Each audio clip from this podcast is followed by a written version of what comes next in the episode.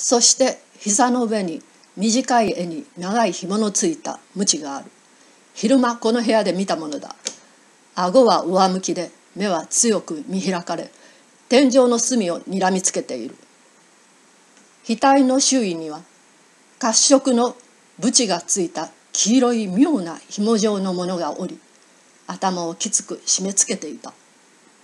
我々が入った時には博士は口も利かず身動きもなかった紐まだらの紐とホームズはささやいた私は一歩前に出たと博士の頭を巻いていた。あやかしが動き始め髪の毛の中からずんぐりと太いひし形の頭を持った忌まわしい蛇がぬっと鎌首をもたげたではないか。毒沼蛇。ホームズが声を張る。インドで最も恐るべき蛇。博士が噛まれて死ぬまでたった10秒だ。暴力は我が身に帰るが必然。作詞は仕掛けた穴に自らはまる。この毒蛇を巣の中へ追い込もう。そしてストーナーさんを安全な場所へ移し地元の警察へ事の次第を報告だ。言い終わるやホームズは死人の膝から素早く鞭を取りその鞭の先の輪を毒蛇の首にかけ犯行の場から引き離すと蛇を腕いっぱいに伸ばして運び鉄製の金庫の中へ投げ入れ閉じ込めた。以上がストーク・モランのクリムズビー・ロイロット博士の死の真相である。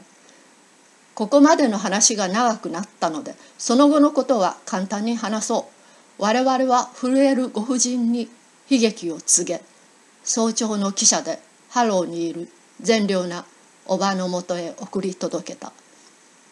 警察の調べには時間がかかったが危険なペットの取り扱いを誤ったための事故死と結論付けられた。まだ腑に落ちない点はあったがホームズは私に翌日の帰りの車中で教えてくれた。はじめ僕は全く誤った推定を下していた。不十分なデータで推理を行うと危険だといういい例だ。ロマがいた。紐という言葉を哀れなご婦人が口走った。つまりそれはマッチを吸った時一瞬何かの姿を見たことを表している。だがそれがかえって僕を誤った方向へ追いやった。ただ幸いだったと言えるのはすぐ考え直せたことだ。部屋にいる人物を脅かす危険が何であったにせよそれは窓や扉から入ったものではないとはっきりしたのだから。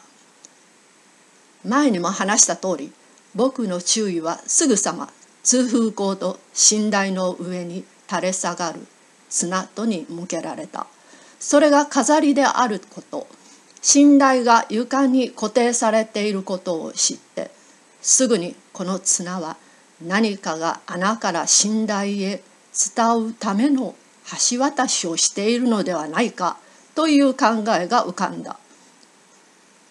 蛇の姿がさっと頭によぎる。博士がインドから動物を取り寄せていることを考え合わせると信憑性が出てくる。毒物にもどんな試験も検出されないものがある。それを使うとはさすが東方で仕事をした男の悪知恵というべきか。しかもこの毒には即効性がありこの点でも都合がいい。毒牙の食い込んだところにはごく小さな黒い傷が2つ残るだけだから目の利く検視官でない限り見逃して当然だ。それからあの口笛のことだ。無論朝になって相手にバレてはいけないから博士は蛇を呼び戻さなければならない。そこで訓練をした。あの牛乳でも使ったのか呼べば戻るようにしたわけだ。頃合いを見計らって読者をあの通風口へ向かわせ蛇は綱を伝い寝台へ降りる。一度で噛むとは限らぬから一週間の間は毎晩うまく避けられたのだろうが遅かれ早かれ。その犠牲となるに違いない。ここまでの結論には博士の部屋へ入る前にたどり着いていた。椅子を調べると上に博士がしばしば上がっていることが分かった。もちろん通風口に手を届かせるために必要だ。金庫牛乳の皿。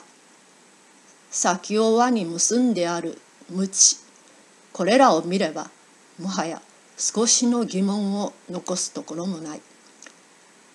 ストーナーさんの聞いた金属音は博士が怪物を戻して大急ぎで金庫の戸を閉めた音に相違ない。このように考えを煮詰めた上で証拠を握ろうとあの通り行動に移ったわけだ。僕はシュッシュッとあの生き物が音を立てたのを聞いて君も聞いたね。そこでさっとマッチを吸って一発食らわせた。その結果蛇は通風口へ逃げおせた。さらに反対側の飼い主へと向かう結果となった。